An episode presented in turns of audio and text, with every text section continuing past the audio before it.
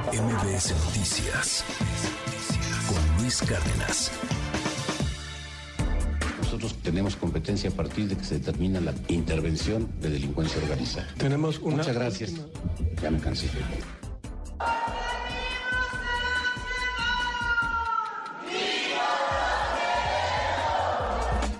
se descarta la mal llamada verdad histórica. Esto lo dio a conocer el fiscal que la desaparición de los 43 estudiantes de la normal Isidro Burgos de Ayotzinapa constituyó un crimen de Estado. Se acredita plenamente la colusión y la intervención de autoridades de distintos órdenes de gobierno y con los policías municipales de Iguala, Cocula, Huitzuco, Tepecuacuilco y, por supuesto, con el grupo delictivo de Guerreros Unidos para llevar a cabo la desaparición de los muchachos. No hay indicio alguno de que los estudiantes se encuentran con vida. Señor Jesús Murillo Cara, identifican usted, es una persona investigadora de la que es investigadora. Les dan un mandato de complementariedad. ¿Le da lectura al proceso? Lo sabemos. no, no se va a ir.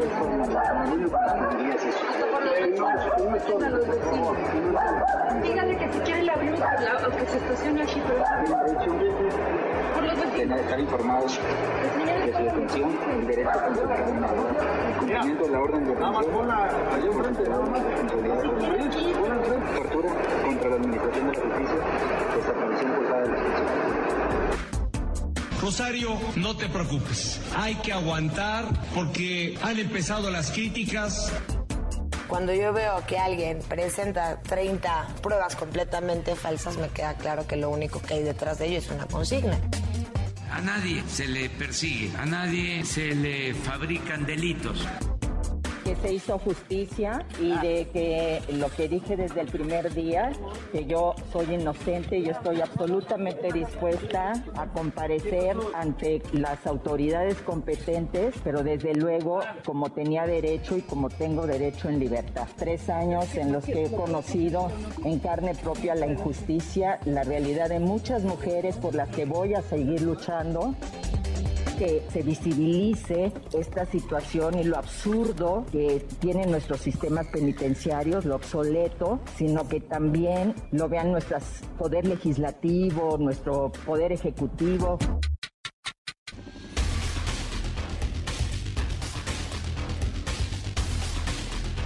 Las 7 con 28 minutos. En el tema de Jesús Murillo Caram hay muchas preguntas, quizá más preguntas que respuestas. Y dentro de lo político, bueno, pues hay muchas lecturas, que si al presidente le conviene, que eso lo levanta, que ya con eso tiene a un chivo expiatorio o a un señalado por el caso Ayotzinapa. En el tema político también viene algo muy interesante. Aguas es el primer procurador, tengo entendido, que ha sido detenido. No, no había pasado esto en la historia. Ahorita preguntamos a ver si eso es cierto pero jurídicamente, legalmente y de una manera que lo podamos entender todos, frente a qué estamos. Tengo en la línea al doctor Gabriel Regino, uno de los mejores abogados penalistas en este país. Gracias, gracias a Gabriel por tomar la comunicación. Gracias, Gabriel, te mando un abrazo. Buenos días. Luis, ¿qué tal? Muy buenos días para ti, para toda la audiencia. Oye, eh, a ver, legalmente hablando, frente a qué se está enfrentando Murillo Karam, entre paréntesis, es el primer procurador detenido, ¿no? En la historia del país. Sí lo es, si es el primer procurador general de la República, ex procurador, que está enfrentando un proceso, sí, sí lo es. Y el tema, Luis, rápidamente, si me permites, creo que debemos abordarlo en tres ejes. Primero, lo que fue eh, la desaparición y privación de la vida de 43 estudiantes. Algo que todavía no está claro, al menos para ciertos sectores, es el móvil. ¿Por qué ¿Por qué? ¿Por qué? ¿Cuál es la causa que llevó a que la persona o las personas que hayan tomado la decisión la hayan tomado de esa manera? Eso es algo que sigue flotando en el aire. Que exista o existiera una alineación operativa entre ejército, policías y criminales, que de no haber sido por el tema de Otzinapa, a lo mejor y nos enteramos. Y el propio Alejandro Encinas, subsecretario de Gobernación, dijo, hubo policías federales que días antes se robaron 100 kilos de heroína. Estamos hablando de un hecho eh, muy grave, grave. Y además, dijo el subsecretario, un autobús que presumiblemente iba con carga ilícita pudo atravesar una gran cantidad de retenes el día, o mejor dicho, la noche de Iguala. ¿Ante qué estamos? Eso es algo que no debemos dejar de preguntar. Número dos, la investigación del caso. La llevaba la Fiscalía de Guerrero, luego como el caso se hace muy grande, entra la PGR, Facultad de Atracción, por el tema de delincuencia organizada, como lo escuchábamos en la introducción. Bien. Y se hace toda una investigación con los pies. Se tortura, se generan confesiones, se inventa una historia. Esto, pues, debe de seguirnos sorprendiendo, pero desafortunadamente ha sido el actuar de las autoridades en México en las últimas décadas. La tortura, fabricación de culpables, etcétera.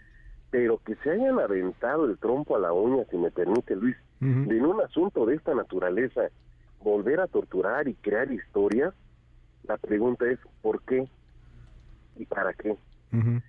Es decir, crearon una historia para encubrir a alguien. Bueno, y luego, número tres, el proceso de Murillo Caram. Sí, desde luego que es sorprendente, un, un ex procurador y que ya esté en, en prisión, en proceso, pero a ver, estamos volviendo a caer en mismos errores. Fíjense nada más lo que pasó en la audiencia. Sí, no estaban preparados, ¿eh? Una, una, no ¿Qué estaban cosa preparados. eso, Gabriel? Sí, ajá. No estaban preparados. A ver, si no estaban preparados es porque a alguien se le ocurrió, rápido, agárrate a alguien. ¿A quién? Pues a Murillo Caram, sobre de él. Ajá. Entonces, no estaba esto planeado, no estaba esto debidamente estudiado. Alguien se levantó un día y dijo, oye, ¿a quién detengo? Pues a Murillo. Al día siguiente que presentan el informe, ¿no? O sea, Exacto. eso, eso llama, llama la atención porque... ¿Alguien se despertó? Ajá. Alguien despertaron, ¿no? Eh, Exacto, alguien despertaron. Y, y llama la atención porque también a lo mejor en la narrativa política están tratando de vender la idea un poco de, pues este es el que tuvo todo que ver, ¿no? O sea, es un, es un personaje de altísimo nivel. Nadie dice que sea inocente o culpable, pero que lo vengas a detener, pues es muy interesante. Yo te quiero preguntar algo, Gabriel, porque además, vaya que tú sabes precisamente sobre estos temas. Cuando la autoridad te quiere meter al bote, cuando, cuando eres necesario para la fotografía, te meten al bote, pero ¿hasta cuánto tiempo? Por ejemplo, el caso de Rosario Robles, tres años, nadie está diciendo que sea inocente o culpable, pero en el bote ya estuvo tres años, aunque dicen los expertos, tú lo sabes mejor que yo, que su delito no era de prisión preventiva oficiosa, que podía llevarlo en libertad, etcétera. Yo veo en el caso de Murillo que sus delitos, pues creo que son gravísimos, ¿no? O sea, él, él podría, pues, permanecer unos tres años más en prisión. ¿Qué ves ahí? Sí, y mira, y ahí va lo siguiente. Dicen que el juez regaña a los fiscales porque no van preparados y que los va a acusar con su jefe. A ver, esa no es la función del juez. Está corrigiendo la plana la fiscalía. No va preparado y no sabe señalar pruebas. La parcial de decir, bueno, señores, yo no puedo iniciar un proceso porque usted preparado, señor Murillo, regrese a su casa. No, bueno, fuera. imagínate. O quien fuera. Ajá. ¿Qué está, es, ¿Qué está haciendo el Poder Judicial Federal en México? Otra vez sigue siendo rehén de la FGR, como en aquellos audios que se filtraron del fiscal Gertz mangoneando a, a los ministros de la Corte. ¿Cómo, ¿Cómo puede ser posible que un juez le diga, a ver, fiscal, usted no me debe parado, a ver, venga otro, a ver, usted sí? No, no, no. Ahí ya empezó mal el proceso. Número dos, los delitos que se le imputan a Murillo Carán no son de prisión preventiva oficiosa. No son de prisión preventiva oficiosa. El señor tiene 74 años de edad, sea quien sea. No podemos decir que es culpable porque apenas está empezando un proceso. Claro. Y la fiscalía dice, yo quiero que se quede detenido este señor. ¿Y por qué quiere que se quede detenido? Ah, pues porque tiene relaciones. Ah, entonces tener relaciones en México, o tener, con, tener amigos o tener amistades, es delito. lo vuelve a uno potencialmente peligroso, Luis. Sí, claro.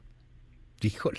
O sea, todos, eh, imagínate, yo no, no quiero, alguien del auditorio que, que diga, No, no, que no. tiene 10 amigos. Ah, pues tiene 10 amigos, con eso les pueden ayudar para que se escape. Sí, claro. Y o tienes O sea- un amigo que tiene dinero, ¿no? O tienes un amigo que es político, o tienes un amigo... Estás muy relacionado, entonces te podrías escapar. Presumimos eso, aunque el tipo pues estaba... Y no estamos defendiendo a Murillo, pero pues el tipo estaba viviendo ahí en su casa en Lomas de Chapultepec, no como Tomás Herón de Lucio, ¿no? Que tuvo más que ver y que ahorita está en Israel, a ver si te lo traes. Exacto. Entonces, si te das cuenta, mi estimado Luis, desde el primer eje temático que es ¿por qué los mataron? Organización criminal que involucra al ejército, heroína. Número dos, ¿por qué crearon una historia diferente a lo que realmente pasó? ¿Para favorecer a quién? Número tres, están haciendo un proceso también con los pies, de principio a fin. Eh, esto podría llevarnos a una liberación en algún momento, una exoneración, etcétera. Digo, Tú lo sabes como, como abogado. Pero eh, para que lo podamos entender, eh, querido Gabriel, ¿cuánto tiempo le podría esperar a Murillo Karam con el aparato del Estado en su contra sin que tenga sentencia Uh. en el bote? Años, años, más que Rosario.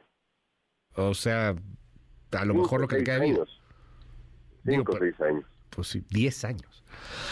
Qué cosa, Gabriel. Pues vamos a seguir analizando este tema y, y cerraría solamente con un, con un asunto. Eh, cambia mucho, porque tú has seguido el caso, también lo has estudiado. No, no, no, no, quiero que suene a una defensa de, pero cambia mucho esa verdad histórica a la triste realidad. Así lo cabeceaba Excelsior la semana pasada. Absolutamente sí. Sí. Absolutamente sí.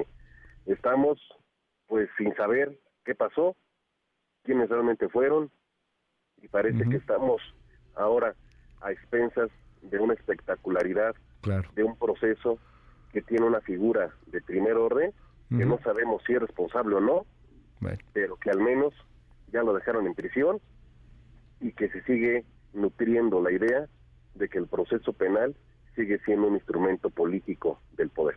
Un gusto, Gabriel. Gracias por regalarnos estos minutos en MBS y te seguimos en tus redes. Arroba Gabriel Regino y un fuerte abrazo para ti y para toda la audiencia. MBS Noticias con Luis Cárdenas.